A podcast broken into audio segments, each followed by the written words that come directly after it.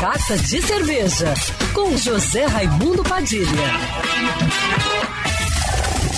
Alô, ouvintes da Rádio Band News FM Rio, saudações cervejeiras. Bem-vindos ao Carta de Cerveja de hoje. Essa semana, o mundo cervejeiro está em festa. São duas datas internacionais que se comemoram na primeira semana de agosto.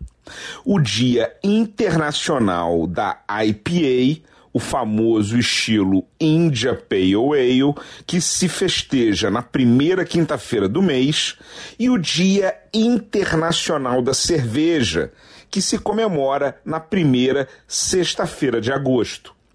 São tradições recentes, criadas pelos americanos nessa época do ano, porque ainda é verão por lá.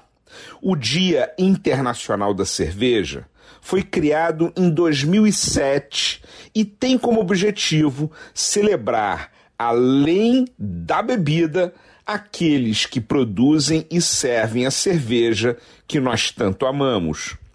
Já o IPA Day foi criado em 2011, com foco no estilo India Pale Ale, o preferido entre os cervejeiros atuais, que já tem vários estilos que surgiram a partir dele.